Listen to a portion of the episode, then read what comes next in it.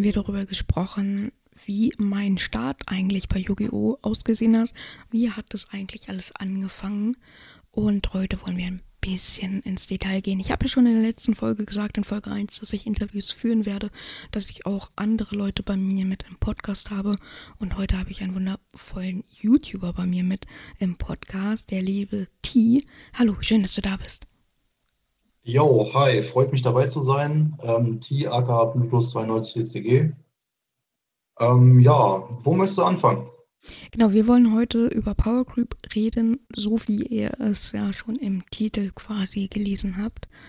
Und die Einstiegsfrage, womit wir diesen ganzen Podcast heute mal so ein bisschen gestalten wollen, ist, kann Yu-Gi-Oh! aufgrund von Power Creep überhaupt existieren? Ist die Grundlage von Yu-Gi-Oh! überhaupt Power Creep? Und da wollen wir mal so ein bisschen drauf eingehen. Und erstmal wollen wir so ein bisschen mal definieren, was bedeutet Power Creep. Ich würde jetzt mal meine Definition von Power Creep beschreiben und danach kannst du ja auch gerne mal die deine Definition beschreiben, wenn du magst. Meine Definition ist auf jeden Fall, Power Creep ist, wenn jetzt zum Beispiel ein Thema, ein Deck oder irgendeine Karte deutlich besser sind als die bisher vorhandenen Karten, die es zuvor gab und dadurch die neuen Karten quasi zwangsweise so gut sind, dass sie gespielt werden müssen, um gegen andere neue Karten quasi einen Konter darzustellen oder weil sie so gut sind, dass ein Deck, ein Thema dadurch automatisch zum Tier 0 Deck wird oder Tier 1 Deck. Wie siehst du das denn? Hast du da eine Definition von Power Creep Karten oder allgemein von Power Creep? Ähm, ich würde Power Creeps selber nicht als einzelnes Format sehen, ähm, zu dem Power Creep ja mehrere Gebiete hat. Vor allem, wir haben den Power Creep im Pandora, also in dem Fall das Pandora ersetzt werden. Sprich, wir haben jetzt für Anfänger als Beispiel die bodenlose Fallgrube äh, statt der normalen Fallgrube.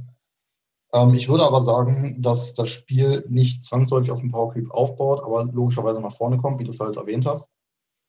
Ähm, das Ding ist, dass Power Creep verschiedene Faktoren hat, sei es das Meta, was beeinflusst wird durch Decks, die einfach creepen, sag ich mal. Also es ist ja ein schleichender Prozess, dass Sachen sich im Vordergrund drängen.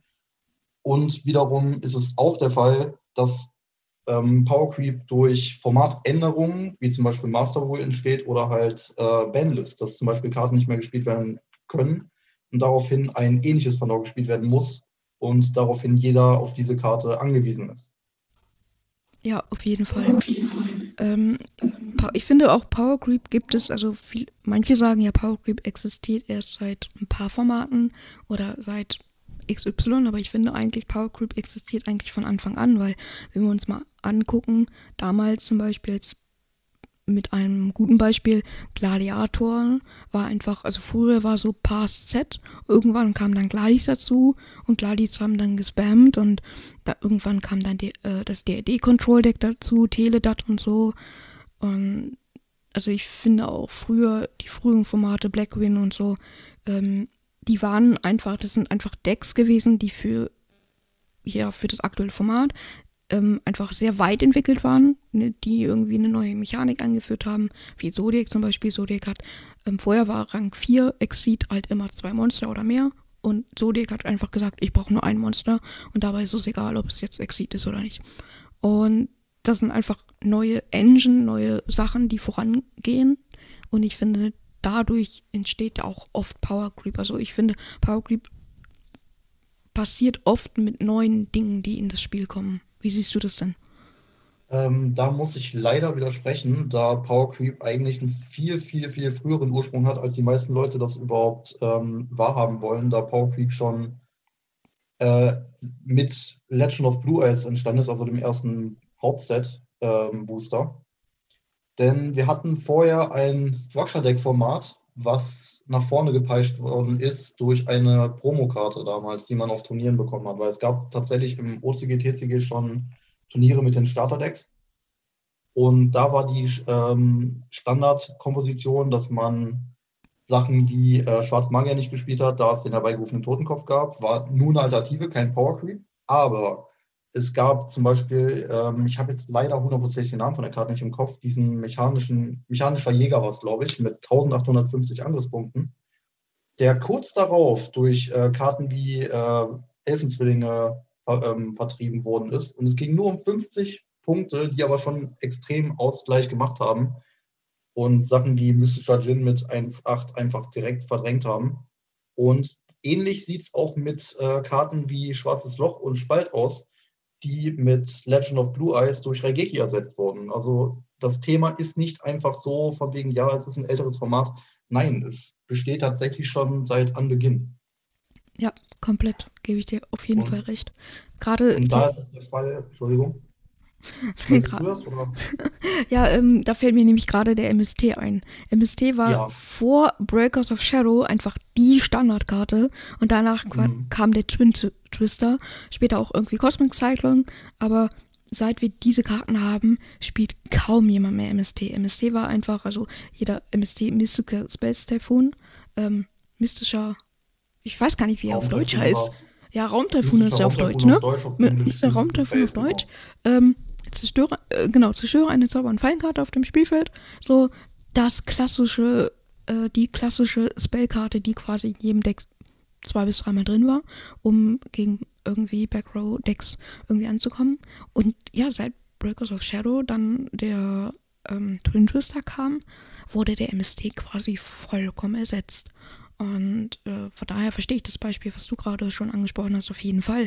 Und das ist, glaube ich, auch so eine Sache, die bedenkt man gar nicht so krass, oder?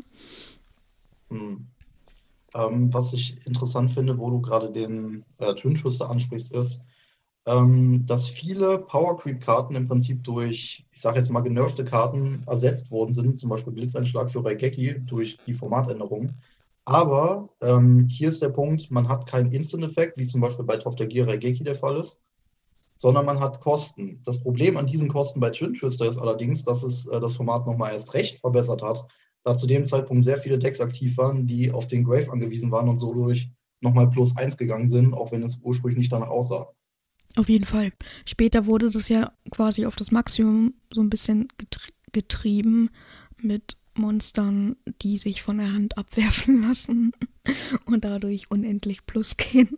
Ich glaube, wir Ja, Moment, da muss man unterscheiden. Es gibt ja Abwurfeffekte, die ähm, für das normale In-Grave gehen aktiv werden. Und es gibt Effekte, die nicht als Kosten gehen können. Beste Beispiel wäre zum Beispiel das Dark World-Thema. Ähm, da ist es so, dass die Effekte nur durch Abwurf gehen, nicht durch Ablegen. Wenn die abgelegt werden, triggern die ihre Effekte nicht mehr. Ja, das stimmt. Das wäre dabei durchaus zu beachten, nicht, dass da Leute fehlinformiert werden. Genau. Aber die Danger-Karten, die haben ja gerade dieses Abwurfthema. Ähm, Richtig. Sehr. Wobei man am Anfang ja auch echt quasi die Danger-Karten ein bisschen belächelt hat. Und irgendwann kam ja dieses Danger äh, Dark World FDK-Deck war es, glaube ich. Ähm, mhm. Und das ja dann auch, glaube ich, sogar ein Turnier gewonnen hat oder zumindest in den oberen Tops war es. Und da wurde auf einmal Danger sehr, sehr interessant. Und da hat man eigentlich erst gemerkt, wie krass diese Dangers eigentlich sind und wie krass auch dieses Abwerfen ist. Und da passt so ein bisschen auch dieser Power Creep dazu, wo du gerade Dark World ansprichst, war ja früher einfach so ein Deck, so, ja, Dark World halt. Und irgendwann kam halt das Structure Deck dazu. Und das Structure Deck hat halt einfach dafür gesorgt, dass dieses Deck unendlich gut wird. Und ja. was ich eigentlich auch ziemlich cool finde, dass ähm, Dark World ist ein gutes Beispiel, dass ein Meta-Deck nicht immer super viel kosten muss, aber das ist vielleicht nochmal ein anderes Thema. Aber dass Structure-Decks einfach so einen enormen Einfluss haben und das sieht man immer mal wieder, dass Structure-Decks aufkommen oder in den Markt geschmissen werden und dann einfach unendlich viele starke Decks dadurch ähm, ja, produziert werden. Hero war, glaube ich, auch so ein Beispiel, was mit drei Structure Deck einfach sehr, sehr stark wurde. Ja, auch mit Dark Law. Unter anderem mit dem Maskenwechsel, was man als Engine spielen konnte. Ja, auf jeden Fall. Was mir aber auch bei Power Creep einfällt, ist, dass Karten oder Themen, ja, eher Karten, ähm, also Zerstörungseffekte gibt es ja schon immer, ne? Raigeki, Dark, ähm, Darkhold und so. Aber immer mal wieder oder immer öfters, jetzt gerade auch bei den neueren Karten, steht halt drauf, ja, die Karte kann nicht angezählt werden oder der Gegner kann nicht drauf reagieren. Und ich finde, das ist auf jeden Fall auch eine Form von Power Creep, weil ich mir denke, ja, im Prinzip kann ich mein ganzes Board hinlegen, ich kann machen, was ich möchte. Der Gegner darf halt darauf nicht reagieren und am Ende habe ich eh fünf Negations drauf liegen wie siehst du das denn? Ist das gesund fürs Spiel? Braucht das Spiel sowas? Ich finde generelle äh, Field Control nicht unbedingt zwangsweise notwendig, wenn es den Gegner am Spielen hindert. Das ist erstmal Fakt. Wiederum ähm, führt mich das auf einen anderen Weg, der mit Power Creep sehr viel zu tun hat, und zwar das Thema Handtraps, weil im Prinzip früher hat jeder Pathfinder gespielt, wiederum aus Platzgründen rausgenommen für äh, schnelle OTK-Decks.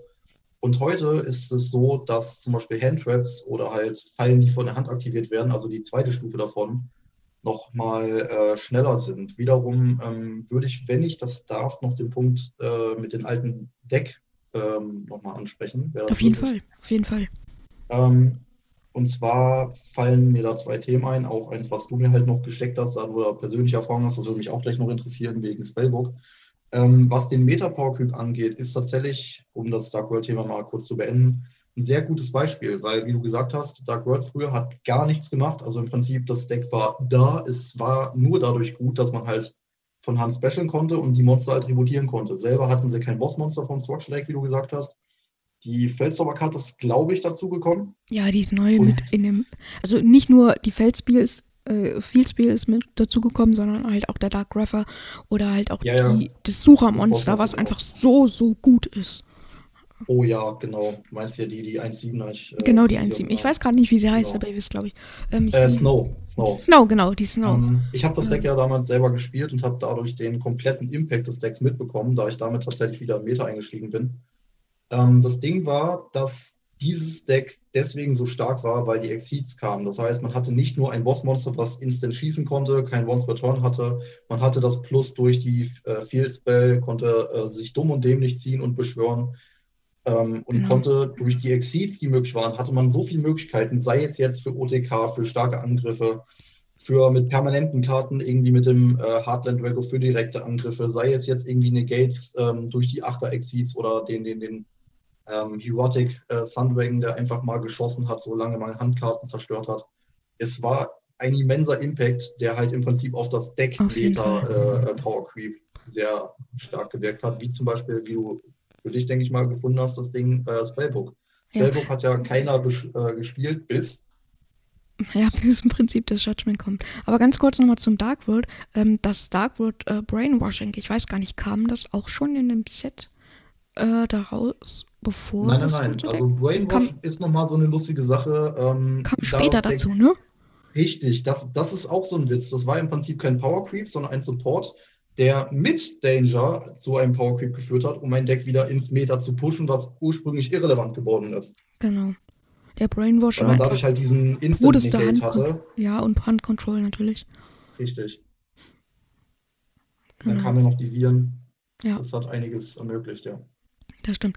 Na gut, zum, zum Spellbook-Thema, da hattest du, da wolltest du was zu sagen? Oder? Da war ich auf deine Meinung gespannt, da du das ja okay. aktiv gespielt hast. Ich ja, das stimmt. war der, der das Deck extrem gehasst hat.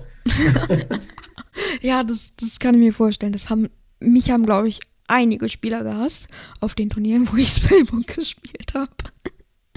Ihr müsst euch vorstellen, bei uns auf den Locals damals, heutzutage war es anders, aber damals haben vielleicht zwei oder drei Leute Meter gespielt.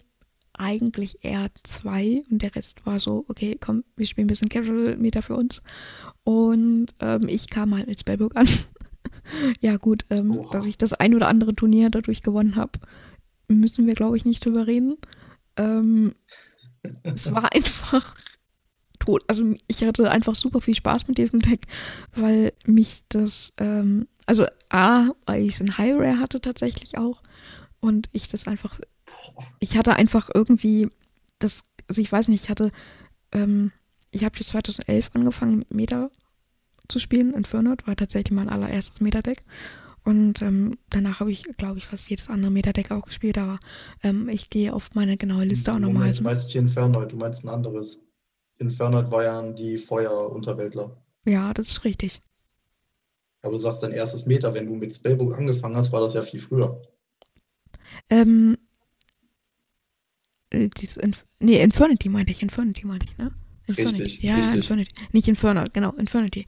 Ähm, gut, dass du sagst. Stimmt, äh, Infernity war mein erstes Metadeck.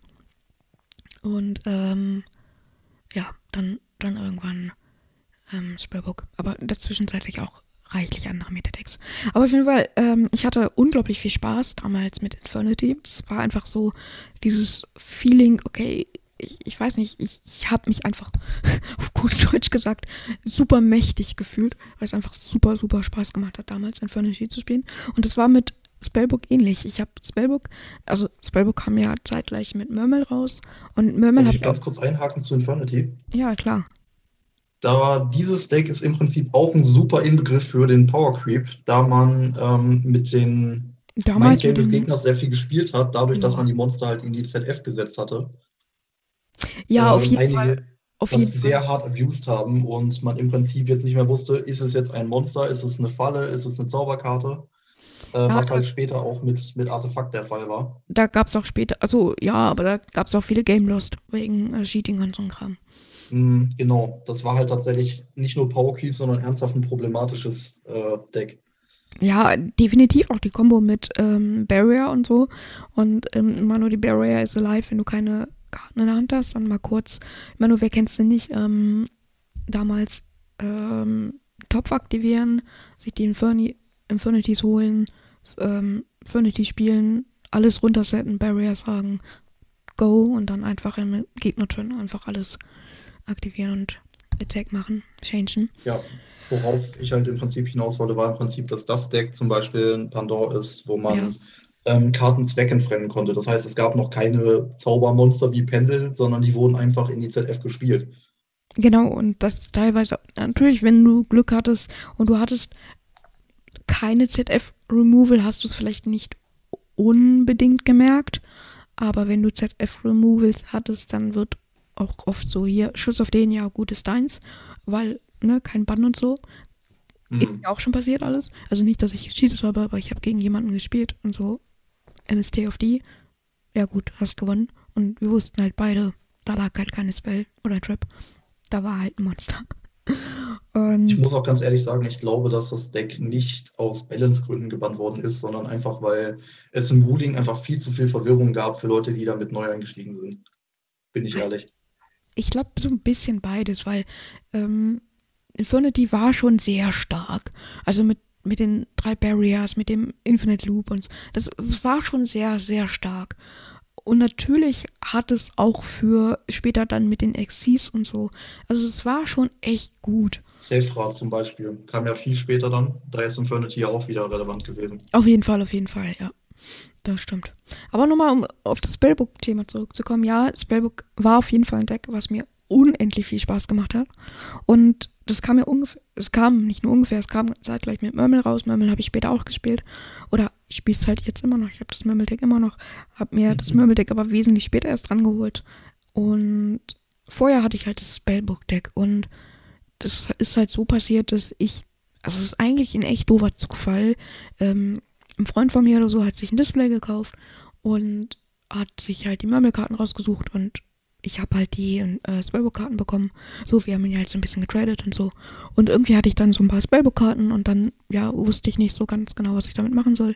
Weil verkaufen wollte ich sie irgendwie nicht, weil sie irgendwie zu schön aussahen. So, wir hatten auch irgendwie, damals kon konnte man ja noch Ultis ziehen. Ähm, so ein Ultimate Edition drin und so. Und irgendwann habe ich die auch geswappt, alle gegen Amis und so, aber das ist nochmal ein anderes Thema. Und das Ding ist halt so, ich habe das Deck so rein zufällig eigentlich zusammengeworfen bekommen und ja, dann hatte ich halt Spellbook und so, der konnte halt nichts und irgendwann wurde halt Judgment angekündigt. Und seitdem dachte ich so, oh mein Gott, das ist jetzt nicht deren Ernst. Also die ganze Yugi, ähm, ich weiß nicht, ob du noch die Reaktionen von damals kennst, aber ähm, oh, alle ja. dachten so, Konami, das ist ein Fake, das, das, das kann nicht echt sein. Das, das kann nicht, das, das geht nicht. Und ich habe damals sogar. Die Band ist am 1. April. Ja, genau, das ist auch nochmal so ein Thema für sich. Ich habe sogar auch damals ein Spellbook of Judgment mir auf, aus dem Display, ich habe mir zwei Random Displays gekauft und habe ein äh, Judgment rausgezogen. Und die anderen beiden Judgments habe ich mir für 90 Euro jeweils gekauft. Teuer, teuer, ich weiß. Ähm, naja, abgesehen davon von sehr, sehr viel Geld ausgeben quasi für das Deck. Ja, gingen die Preise dann nach Judgment krass nach oben. Na, dann kam ja auch die, ähm, die Jordan-Kombo mit dazu, mit dem quasi Negaten und so.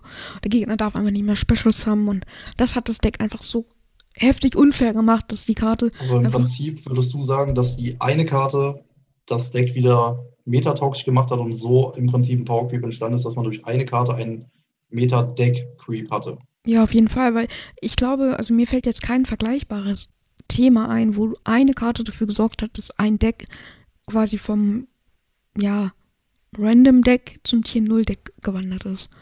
Naja, also, Lightsworn. Ja, ja, was hat denn Lightsworn Tier 0 mäßig gemacht? Eine Karte. Judgment Dragon? Ja, aber die kam ja nicht neu dazu. Die, die gab es ja schon. Ich bin mir jetzt nicht sicher, ob es die im TCG schon gab. Aber doch, doch, die gab es ja schon. Doch, doch, die gab es schon. Die, die, die gab es schon. Die ist mit gleichzeitig okay. mit rausgekommen. Hm. Also, ne, deswegen. Ich hätte doch noch ein Beispiel, und zwar Dragon Ruler. Ähm, ich habe in der Zeit, wo ich Spellbook ja gehasst habe, aber wir können ja später mal einen Podcast machen mit, wie seid ihr zu Yugi gekommen, wie ist eure Erfahrung, ähm, würde ich mal sagen, ich habe äh, damals auch von meinen hart Ersparten mir nach und nach das Dragon Ruler zusammengebaut. Leider zum falschen Zeitpunkt, denn als ich endlich meinen Bigger in den Händen gehalten habe und meinen Dragossack, mein letztes Geld dafür rausgehauen habe, zu Mondpreisen damals, ähm, hat es keine zwei Wochen gedauert, bis das Deck so krass von der Bandlist misshandelt wurde, ähm, dass die Karten nichts mehr gemacht haben. Aber worauf ich eigentlich hinaus will, Big Eye Dracossack jeder hat plötzlich angefangen, Siebener zu spielen in Decks, wo es eigentlich keinen Sinn gemacht hat. Es gab ähm, den Lichtstrahl Diabolos, den Leute im Lightstorm auf einmal gespielt haben, nur damit man auf Big Eye kommt. Ja, definitiv. Definitiv. Ähm, so, das waren schon so Karten. Ja, Siebener, Siebener Monster oder generell so Monster, da, da kommen wir vielleicht so ein bisschen mit zum mit zu den Folgen von Power Creep so dass Monster dafür sorgen, dass einzelne Formate einfach unendlich krass werden. Ich erinnere mich da ganz gut an das 2018er Format, wo Firewall einfach dafür gesorgt hat, dass wir eigentlich nur FDKs haben. Sei es Gookie FDK, Warrior, Turbo FDK, und was es nicht alles gab für FDKs. Aber eigentlich gab es nur FDK-Decks oder fast nur FDK-Decks. Und wenn du den Dice Roll quasi verloren hast, dann wusstest du gleich, okay, entweder baute mir jetzt das Board hin, ich darf nicht mehr linken. Damals konnte man ja noch ähm, den, also als Link-Monster jetzt frisch rauskam, war ja noch der extra Link erlaubt sozusagen, also auch noch möglich alles. Und du konntest einfach ein Board hinlegen, wo du A, wenn du Second gegangen bist, halt OTK wirst oder B, wenn du First gegangen bist, halt nicht spielen darfst, weil da halt ein extra Link liegt und Negation. Und damals war das ja so, du musstest ein Link-Monster haben, um deine Zonen benutzen zu dürfen im äh, Master Row 4. Und dadurch, dass der extra Link war, konntest du nicht auf dein extra Link zugreifen. Dementsprechend ja, gab gut, es eigentlich. Das sind schon ein bisschen ausgeweitete Taktiken, die ich nicht mal ein Power Creep nennen würde. Ich hätte da auch noch ein Beispiel für. Ja. Ähm, zum Beispiel Power Creep durch einzelne Karten fällt mir das Pendelformat ein. Uh, er hat das schlimme Wort gesagt, Pendel. ja, Pendel. Ähm. Ähm, da ist es so gewesen, dass es ja nur dafür eine Emergency Bandlist gab, wo das Deck noch, sagen wir in Anführungszeichen, human war. Wo ja jeder zum Beispiel die. Ähm, ja, Plushfire ist halt so, ne? Das ist, das ja, nein, nein, nicht mal Plushfire, äh, wo jeder anfing, Kirin zu spielen. Mit den ja. kleinen, dicken Waschbären. Naja. Ähm, Bubunku, das war unfassbar stark und ist auch noch dadurch stärker geworden, dass es halt solche Sachen, also nicht eher stärker geworden, sondern dass dieser, dieser Hass auch irgendwie auf das Format stärker geworden durch äh, Sachen, die im Link-Format kamen, wie du es angesprochen hast, zum Beispiel durch Electromite. Electromite war im Prinzip ein Support für die Panel-Decks, die es wirklich nötig haben oder eine Link-Scale brauchen, wie zum ja. Beispiel Metal Foe oder Odd Eyes. Und am Ende ist es so ausgerastet, dass die Karte äh, in, in Magician komplette Turniere im Alleingang getoppt hat, weil du einfach so einen krassen Plus 2 hattest, geschossen hast und erstmal dein Gegner nichts mehr gegen dein Feld machen konnte oder interrupten konnte dagegen, weil du First Turn im Prinzip nur Handraps hattest und da hatten wir damals im Prinzip nur Ghost Augury und ich glaube Ash. Genau, das sieht man ja auch irgendwie an Isolde. Isolde ist einfach eine Karte, die für Noble Knight quasi gemacht worden ist, aber wo wird sie nicht gespielt? Richtig. In Noble Knight. In allen anderen Decks macht die, macht die Karte oder macht die Karte einfach super, super broken und nur im Noble Knight Deck ist die Karte okay, aber nicht broken und in allen anderen Decks, wo sie halt gespielt wird, ist die Karte absolut Goki. mega gut. Goki, ja. ja. Ja, das, das Goki war, glaube ich, mit einer der Decks, hm, die die Karte schon sehr hart missbraucht haben. Gerade aber jetzt auch Infall Noble Knights, die die Karte ja, was Richtung Warrior Turbo auch wieder geht, ähm, die die Karte einfach krass missbrauchen für ihre Kombos. Wobei man auch sagen muss, wenn du irgendwas gegen Isolde hast, äh, wenn du gegen Inform Noble Knight spielst, dann können die auch nicht mehr so viel machen. Und da sieht man schon wieder, dass dieses Deck schon sehr auf diese Karte irgendwie darauf angewiesen ist. Wir haben aber auch sehr viele, ich sag mal, indirekte Power Creeps durch Karten, die eigentlich schon längst existieren, die zum Beispiel durch Formatänderungen oder Bandlists entstanden sind. Beispielsweise ähm, sehe ich da jetzt Zodiac vor mir ja. ähm, mit der Terror Top Combo nur für dieses eine Dreier Krieger Exit, ja, Invoker, ja, damals. Und damals konntest du ja noch den Totenboot auch noch daneben legen. Also du hast es, hast es, auch noch in die Gate dabei. Und ähm, spätestens mit Instant Fusion und Norden war eh alles vorbei. Da wurde. Das war schon so. Also das damalige Zodiac war halt so, okay, ich ähm, baue meine Tridents, ich baue meine Sachen. Karte für Instant Fusion, finde ich. Ja, also jeder hat ja vorher so Sachen gespielt, so ich will jetzt eine Exit bauen für das und das Thema, ich brauche jetzt irgendwie einen Enabler für meinen ersten Zug und hat Instant Fusion gespielt. Das war ja völlig normal, aber der Norden hat es nochmal auf ein völlig anderes Level gebracht, weil du im Prinzip schon deinen ähm, dein Aufbau hattest und den recycelst. Auf jeden Fall. Das, das war und das for free, muss man sagen, ne? Ja, also eben es war einfach nicht so, ähm, Special Norden wirf irgendwas ab oder irgendwo oder zahl Punkte ja, rein. Ja, deine Life Points gezahlt, aber meine Güte, wenn jetzt ja, 4000 Life Points in dem Format, das war wirklich trivial. Also die, die Kosten für Instant Fusion war ja eh egal, weil ganz viele haben ja eh auch irgendwie Upset gespielt, von daher hattest du das irgendwie eh wieder reinbekommen. Eben. Aber ähm, abgesehen mal davon war halt Norden so, ja gut, ähm, for free, ich hole mir meine Sachen wieder, wie du schon gesagt hast, und baue einfach weiter. Ja. Ja. Ja, Damals hilft der Life Points für irgendwas zahlen, who cares? Du bist auch damit durchgekommen. Entweder du hast First Turn damit gerockt oder kamst halt nicht mehr ins Spiel rein. Ja, aber das sieht man ja auch schon irgendwie ähm, so ein bisschen heute, dass Life Points fast egal sind. Ich fand ganz krass, hat man es im Clifford-Vermarkt gemerkt, ähm, als Clifford das große, große erste Panel-Deck, was wirklich enorm krass Minus war. 800. Ähm, genau, also Pendel hat quasi mit Clifford angefangen und Clifford war halt so das Deck, was allen Decks überlegen war, weil Clifford konnte Pendels haben und alle Decks irgendwie noch nicht so richtig. Und bei Clifford war halt Life Points vollkommen egal und die haben einfach so viele Life Points gezahlt, aber das hat das Deck einfach null interessiert, weil das einfach so krasse Border, äh, Boards hingelegt hat, Tower lässt grüßen, ähm, dass es einfach vollkommen egal war. Du ja. sprichst einen sehr interessanten Punkt an, wo wir auch wieder eher thematisch zurück zum Power Creep kommen. Ähm, Power Creep durch Formate. Ähm, da hast du das Pendel mit angesprochen. Da gab es einen kleinen Fehler, den du gemacht hast.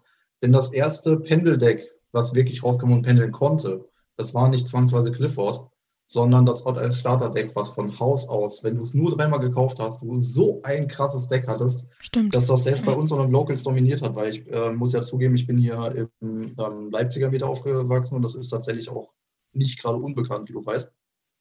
Ja, stimmt. Ähm, das, das, kam davor raus, ne?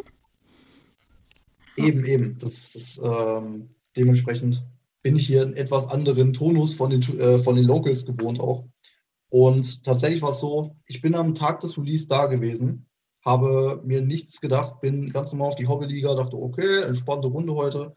Und 90 Prozent der Leute haben nur dieses Structure Deck gespielt, auf drei im Prinzip runtergebrochen. Und ja, du fingst an, Wisdom Eye, Wisdom Eye, Odd Eye, so OTK, ich äh, doppelter äh, Kampfschaden durch den äh, Dragon, ähm, dann nochmal Special Summon, Big Eye, ich zünde dich an, rennt da durch. Du hast keine Chance gehabt, weil du eben einfach da saßt und dachtest, warum ist das so schnell? Warum hat er so viele Monster? Ich habe jetzt mit einem extremen Quick-Synchron-Deck hier vier Monster und der hat bereits sechs in einem Zug. Das war durchaus ein Creep, der nur durch ein Format entstanden ist. Auf jeden Fall. Das Pendelformat ist auch nochmal so, oder das, ja doch, kann man eigentlich sagen, das Pendelformat oder das Pendeldeck an sich, da gab es doch so viele Master Rules zu, wie das Pendeldeck quasi auch genervt wurde oder angepasst wurde, weil selbst Konami halt gemerkt hat, so wie wir das halt damals geschrieben worden sind, damals hatte man ja noch äh, Pendel zu links und rechts und musste nicht seiner ja, Spell Trap Zone verwenden, dass es einfach zu krass war. Und später kam ja, ähm, ja Master Row 4 dazu, dann Master Row 5 und jedes Mal wurde Pendel irgendwie so ein bisschen angefasst und so ein bisschen korrigiert. Und ja, ja, immer so nach vorne und hinten. Ich habe das selber miterlebt, da ich ja gestehen muss, dass ich tatsächlich sehr viel Pendel spiele. Aber ehrlich gesagt, wegen der Möglichkeit und ein bisschen auch, ich weiß nicht, ob das ein dezenter Masochismus ist, auch wegen der Einschränkung. Weil das Ding ist, Pendel heute ist nicht mal ansatzweise so gefährlich, wie es früher war, durch Link weil man durch Link diese extreme Restriktion hat. So, aber was ist passiert? Pendel war dennoch im Link-Format so stark, dass es nochmal nach unten korrigiert werden musste. Genau, weil Pendel einfach so diese normalen Summons, ich sag mal, umgeht.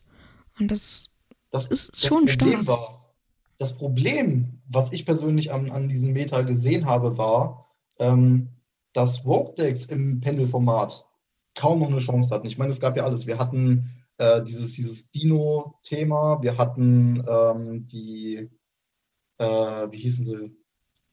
Die Feuerritter, ich komme jetzt nicht auf den, auf den richtigen Namen. Wir hatten mhm. allen möglichen Quatsch, ja. Aber überlebt haben im Prinzip nur Magier. Und das war's. Alles andere war fürs Meta niemals wirklich relevant. Was interessant war, war Metalfall, das habe ich selber gerne gespielt, aber auch nur so lange, wie Gofu weg war. Gofu war auch wieder so eine Instant-Karte, die jeder spielen musste für die Tokens. Ja, auf jeden Fall. Ähm, das war auch wieder so ein, so ein absoluter Format-Changer. Aber da sieht man auch schon wieder, dass Black. wurden Sachen genommen, die vielen Pendeldecks heute wichtig gewesen wären. Wir haben so ja. viele Karten, wie zum Beispiel, wie wir es vorhin angesprochen haben, die Electromite, die extrem dafür gesorgt hat, dass ein äh, Thema nach vorne kam. Viele Pendelthemen sind auf diese Karte angewiesen und können jetzt im Prinzip nicht mehr gespielt werden. Versuch mal in der heutigen Zeit bei einem vernünftigen Turnier Metal Foe zu spielen ohne Electromite. Vergiss es. Es funktioniert nicht. Ja, aber äh, zum Beispiel Metal 4 bekommt jetzt Support demnächst, nächst, nächstes Jahr. Und der ist mhm. ja anscheinend auch ganz gut. Und vielleicht kommt ja Electromite auch wieder auf 1, um das ganze Thema zu pushen. Und dann wird es, glaube ich, wieder ziemlich spannend glaube persönlich nicht dran. Also damit Electromite auf 1 kann, müssten ganz andere Dinge weg. Das ist einfach. Wir werden sehen. Ich, ich lasse mich überraschen. Ähm, ich ähm, was auch eine schöne Sache ist, die meine Frau persönlich angesprochen hatte, war, äh, wie einzelne ähm, Karten in einem Power Creep enden können, der so weit geht, dass das Deck gestoppt werden muss, wo Rogue-Decks einfach zur Gefahr werden. Ähm, da wäre zum Beispiel Lunalight ein schönes Thema. Mhm, ja, der, Lunalight der, der Tiger. Genau, genau, warte, aber um den Tiger geht es noch nicht mal. Aber ähm, das Deck kam raus, war süß, oh, es kann Fusion, oh, es hat flauschige Monster, ach, wie schön, es hat einen hohen Beatsick, geschenkt. So. Und dann wurde es nur mit Metal 4 überhaupt spielbar gemacht, weil es alleine zu langsam war. Das heißt, das Deck alleine hat nichts gemacht. Was kam? Es kam Support für das Deck. Es kam ein neues Bossmonster, es kamen neue äh, Effektmonster für das Deck, die das Deck ein bisschen spielbar gemacht haben. Und dann kamen aber Leute, die das Deck so krass in der Top-Meta äh, haben wollten, dass sie nur noch Engine Haufen gespielt haben daraus, bis man letzten Endes Tiger bannen musste. Und ohne Tiger funktioniert dieses Deck nicht. Egal, ob du es in einer puren ähm, ja, Rogue-Deck-Variante spielst oder in einer richtig asozialen, unfairen OP-Variante. Das stimmt. Aber da kommen wir auch schon ein bisschen zum Thema Deckbau, was wir im heutigen Media auch sehen. Klar, Virtual World und ich sag mal, Weltlicht, Dinos. Also wir haben ein relativ großes Meter, aber wenn wir mal auf die Top 5 Decks so ein bisschen zurückgreifen, so Deck auch mit einbeschlossen, wie funktioniert Deckbau heutzutage? Ich finde das auch schon krass. Da kann man irgendwie, glaube ich, auch schon Power Creep mit reinbringen. Eigentlich ist es ja so, Handtraps, okay, was brauche ich noch? Was für ein Ancient, Dogmatiker, Eltlich, Zodiac oder was brauche ich gerade? Und dann schaue ich einfach mal, was passt denn dazu? Ähm, ich habe das Gefühl, dass Deckbau gerade eigentlich genau so funktioniert. Wie siehst du das denn? Hm, schwierig, da ich persönlich zum Thema Deckbuilding, Netdecking finde ich, sollten wir vielleicht ein extra Thema mal machen, weil das doch sehr ausschweifend ist. Auf jeden ähm, Fall. Was ich aber sagen möchte, was auch eher wieder auf das Thema Power Creep zurückführt, sind Handtraps und wie mittlerweile damit umgegangen wird. Ich meine, wir fingen damit an, ähm, die, Aus, äh, die Ghost Augury kam raus. Ich glaube, Veiler war mit die erste ähm, ja, aber das ist richtig, aber die wurde auch relativ schnell. Wobei, das ist im Prinzip ein, ein Power Creep, der für viele ein ernsthaftes Problem war, weil die Karte zu teuer war. Weil ja. Vader kam ja raus Und direkt als Ultra, wenn ich mich jetzt nicht äh, vertue. Genau, als Ultra und Ultimate Rare. Ja, Ultimate war ja dann äh, nochmal später, genau, ja. Ähm, nee, die, die kamen ja so der gleichen Zeit raus. Ultra und Ultimate. Ach ja, das war ja noch im selben Booster. Das war Nee, alles ich bin im jetzt von einem, von einem OTS aus. Nee, nee. Entschuldigung. Nee, nee, das war ja alles noch im gleichen Ähm, Zeit. Ultra und Ultimate. Später kam die jetzt ja in Starlight raus. Das war normal. Und dann Ja. nach etlichen Super Rare, Root Prince Cummins und so, ne? Aber, ähm, Ja, nee, Ultra, Gold kam ja alles. Ja, Aber genau. das hat viel zu lange gedauert, weil im Prinzip war dieser Power Creep schon, also das, der Schaden war bereits angerichtet. Man musste sich mit dieser Karte auseinandersetzen, Max C, Veiler, ähm, was das komplette Game geändert hat. Wir haben früher im Prinzip einfach gesagt, okay, ich baue jetzt mein Feld auf. So. Und der Gegner hat nichts dagegen gemacht, er war dran, hat seinen Zug gemacht, gut. Dann kam aber, wie, wie gesagt, diese zwei Karten, Max C und Veiler, du fängst dein Board an, du wirst interrupted durch Veiler, kannst nichts mehr machen. Du kommst aber durch die Veiler durch, kannst noch weiter aufbauen und dein Gegner sagt, Max C, hau raus, mal gucken, wie weit du kommst, bevor ich dich OTK nächste Runde. Ja, ähm, ich weiß nicht, kennst du die Mac- Max C Challenge damals? Ja, ja, habe ich tatsächlich äh, mal gehabt ähm, und habe meinen Gegner auf über 30 Karten gebracht. Ja, ich erinnere mich halt an äh, Quicksynchro, äh, Quicksynchro und ähm, ähm, hier Sternenfresser, ähm, Level Eater Mhm. und ähm, so. Das war halt so, okay, du hast Maxé. Hm, bist du sicher, dass du Maxé abwerfen möchtest? Und wenn, das Ja. war halt so, okay, ich versuche dich jetzt einfach deck. Ich, ich weiß es, ich, es gab so einen super, super witzigen Stream mal auch auf irgendeiner DM oder so. Yu-Gi-Oh! streamt ja ihre DM und EMs und so. Und Ja. damals, ähm, zu nicht Corona-Zeiten, etliche Jahre schon her, hm, war halt auch genau sowas mal im Stream, wo einfach die Maxi Challenge mit äh, Quick Synchro begonnen hat. Und es war halt so, so witzig zu sehen, weil du einfach gesehen hast, wie dieses Deck einfach von, ja, mit Karte von Karte einfach immer kleiner wurde. Und er hatte einfach nur noch eine einzige Karte im Deck. Und dann war es halt so, ja, mach. Okay, ziehen, du hast eine Karte. Er konnte halt nichts mehr machen. Gegner war dran. Er musste halt nur noch abgeben und er hat halt gewonnen. Und es ist halt so, ja, gut. Maxe hat jetzt, er hatte halt irgendwie halt alles, aber das hat ihm halt nichts gebracht. Und das Mhm. finde ich einfach so krass, dass Maxe so dafür einfach gesorgt hat, dass du komplett Deckout gehen konntest, ohne etwas dagegen zu unternehmen. Ich hätte noch einen Punkt. Ähm, wir haben ja vorhin MST und Twin Twister angesprochen als sehr schönes Beispiel für einen Power Creep einer einzelnen Karte. Ähm, ich finde es halt witzig, dass Power Creep bei einzelnen Karten auch in verschiedene Richtungen funktioniert. Hast du da mal direkt drüber nachgedacht? Weil mir persönlich fällt da zum Beispiel die Eccentric ein, die Archfiend Eccentric, die Ja. ähm, tatsächlich als Tech-Karte in vielen Decks gespielt wurde. Einerseits für Decks, die pendeln, damit sie eine, wenigstens eine gewisse Highscale haben und trotzdem schießen können als MST. Kurz erklärt, ähm, Eccentric hat den Effekt in der Scale, dass sie eine Karte auf dem, eine ZF auf dem Spielfeld wählen kann und schießen kann.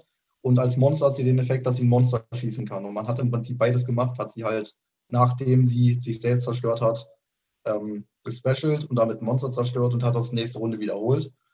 Und das Witzige daran ist, dass viele Decks, die überhaupt gar keine Panel benutzen, diese Karte einfach gespielt haben, um nochmal ähm, für Notfall, wenn sie es normaln, Monster schießen zu können oder halt als MST-Ersatz in das Scale. Auf jeden Fall. Und das war auch so eine Karte, die einfach flexibel war für, für Richtig. mehrere Sachen. Also es war schon gut. Es war schon, ja, es war schon echt gut. So. Und Handtraps werden halt immer stärker.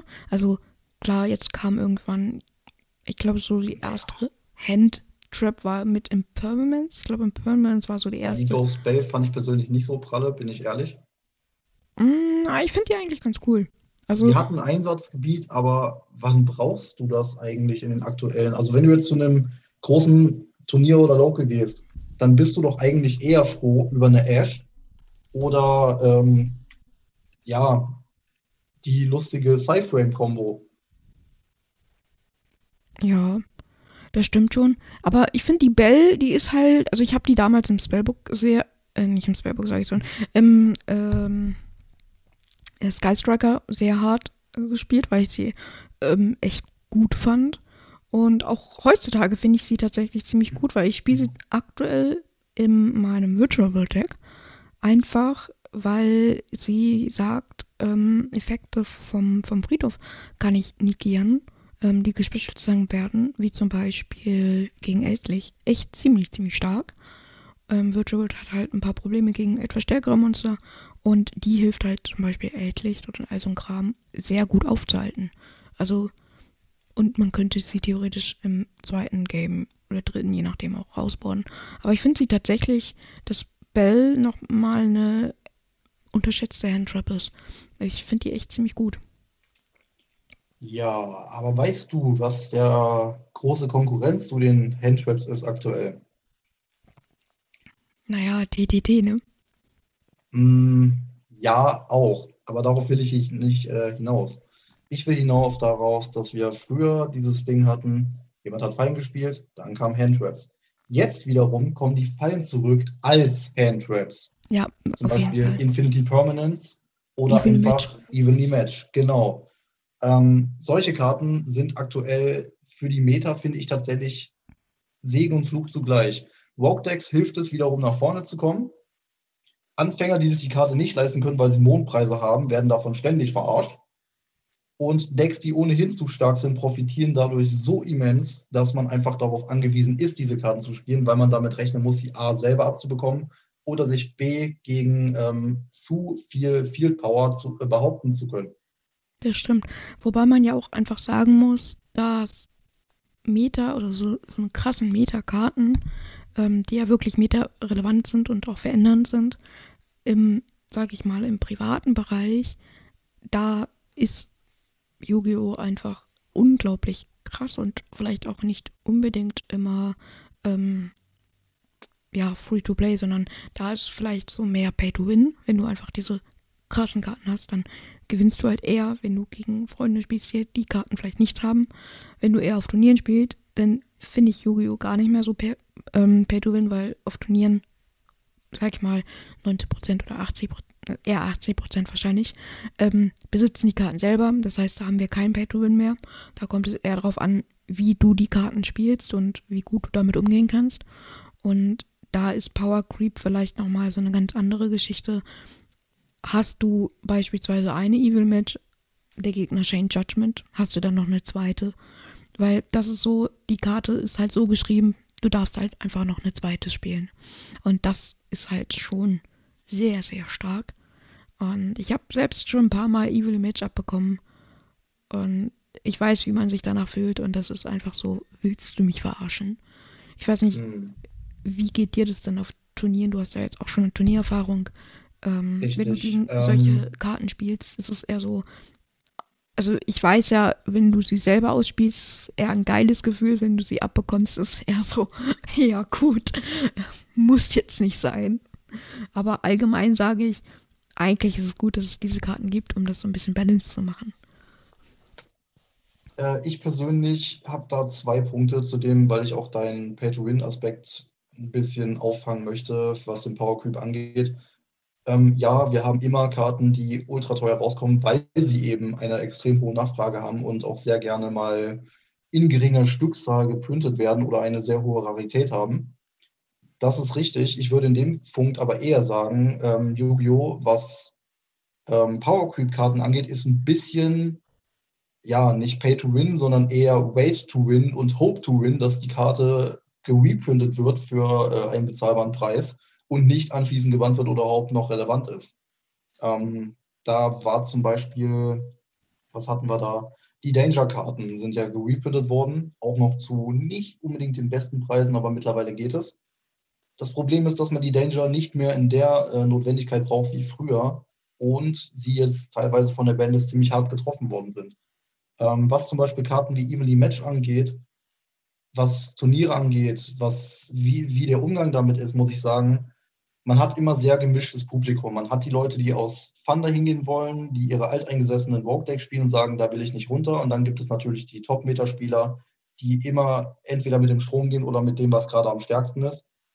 Und dementsprechend ihre Decks auch anpassen und da viel investieren und dementsprechend die Karten logischerweise als Playset besitzen. Und wie du es halt sagst, der Umgang ist halt ganz anders, weil man einen viel selbstverständlicheren Umgang damit hat, so nach dem Thema, gut, kann ich die Karten, die ist mir egal, ich habe eh das Geld dafür oder habe die Karte sowieso tausendmal. Ähm, sie wird auch dementsprechend inflationär gespielt, ist mir auch aufgefallen. Also wie du zum Beispiel Evenly Match ansprichst, die Karte wird sehr oft genutzt, nicht um sich zu verteidigen, sondern im Prinzip, um den Gegner am Spielen zu hindern. Und ja, man sagt ja, es ist ein geiles Gefühl, selber zu spielen. Ich persönlich fühle mich nach so einer Karte meistens eher schmutzig. Aber in vielen Situationen kommst du einfach nicht anders raus. Und das ist eher ein Problem, was ähm, solche Karten mit Power Creep am Meta anrichten im Prinzip. Dass man gezwungen ist, die Karten zu spielen, damit man sich überhaupt selbst noch verteidigen kann, wenn man sich selbst abbekommt, um wenigstens einen Ausgleich zu schaffen. Ja, auf jeden Fall. Gerade auf ist mir das sehr stark aufgefallen, dass du im Prinzip so, ja, fressen oder gefressen werden im Prinzip hast. Bei ähm, großen High-Level-Events, wie zum Beispiel der USD, YCS, hast du gar keine andere Wahl. Besorg dir die Karten, versuch sie möglichst zu spielen und schnell zu ziehen oder lass es und drop direkt raus. Und das, das ist in dem Fall schon erbarmungslos. Das ist halt das Ding, ne? Es kommt so ein bisschen darauf an, wo du halt spielst. Wenn du jetzt, sag ich mal, mit Freunden zu Hause spielst oder so, dann ist es vielleicht noch nicht ganz so relevant, aber wenn du halt später auf Turniere oder größere Turniere spielst, Locals ist vielleicht auch nochmal so ein Punkt, wo du sagst, okay, da muss ich die Karten vielleicht nicht unbedingt haben, kommt auf die Locals drauf an, aber vielleicht nicht unbedingt, äh, weil ich da noch so ein bisschen kreativer werden kann. Aber spätestens, wenn es dann halt um DM, EM, YCS und äh, oder welche Major-Touren oder so gibt, wenn es die in Zukunft. European zum Beispiel, ja. Genau, oder sowas. Wenn es sowas in Zukunft nochmal geben wird, wahrscheinlich, aber ich kann mir gut vorstellen, dass es ähm, viel auch remote-mäßig stattfinden wird, aber das ist vielleicht nochmal ein Thema für sich. Ähm, mhm. Dass du da einfach diese Karten eigentlich haben musst weil du eigentlich gar keine Chance hast ohne diese Karten. Klar, du kannst auch immer Glück haben und sagen, okay, ich habe einfach super viel Glück und lack mich einfach von Runde zu Runde. Das kann passieren. Das passiert bestimmt auch in einen von 100 Fällen, aber davon kannst du einfach nicht ausgehen.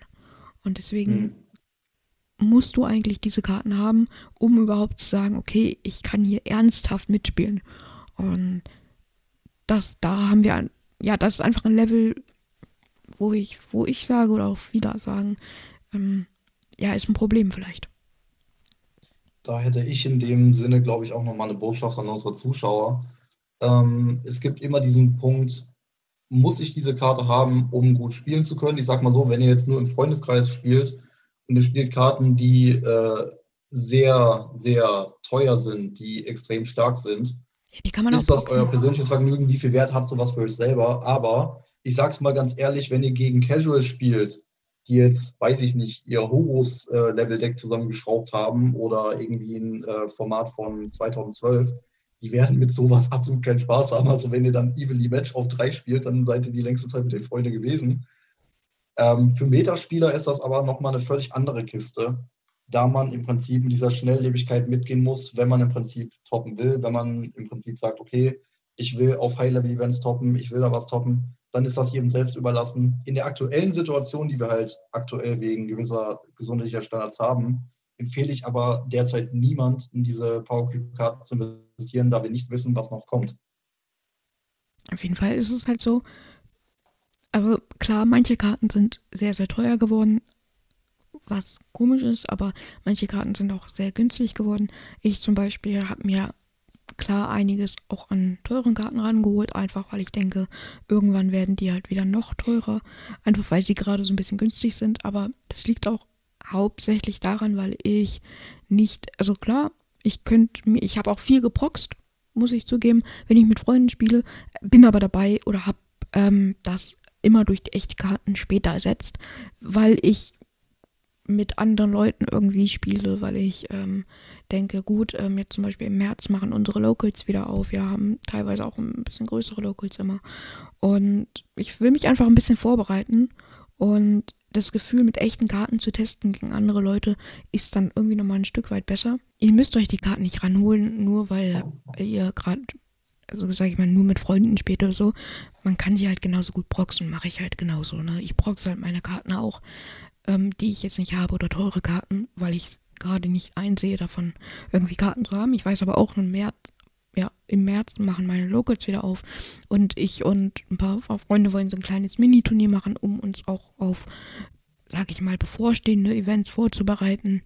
Und ich fange an halt, oder ich habe angefangen, mir alle Karten halt in echt ranzuholen. Inzwischen habe ich auch zwei Decks da, die ich mit 100% echten Karten habe. Hat jetzt aber auch ein bisschen länger gedauert, die alle ranzuholen. Einfach, weil ich mir da auch teilweise ein bisschen Zeit gelassen habe und teilweise geguckt habe, wo finde ich sie am günstigsten und so. Und ich denke, das kann jeder für sich selbst machen. Man muss sich jetzt nicht unbedingt Karten ranholen, wenn wir erst in ein paar Monaten weiterspielen, wenn wir nur mit Freunden spielen, dann kann man halt wirklich ganz bequem alles proxen. Wenn man denkt, okay, jetzt geht's langsam vielleicht wieder los, man weiß es ja nicht, dann kann man überlegen, ob man mit echten Karten spielt. Ich finde es fürs Feeling eigentlich geiler, mit echten Karten mal zu spielen, echte Karten in der Hand zu haben, weil ähm, klar, ich kann auch online spielen, aber irgendwie verhält sich das Deck ja auch immer ein bisschen anders als online. Zumindest ist es bei mir so, dass es irgendwie ein bisschen cooler ist dann. Und ja, wie siehst du das denn? Spielst du mit echten Karten? Spielst du lieber online? Ich bin da ehrlich gesagt sehr hin und her gerissen, da ich leider einer der Verrückten bin, der privat mehr als 10 Decks besitzt. ähm, ja, gut.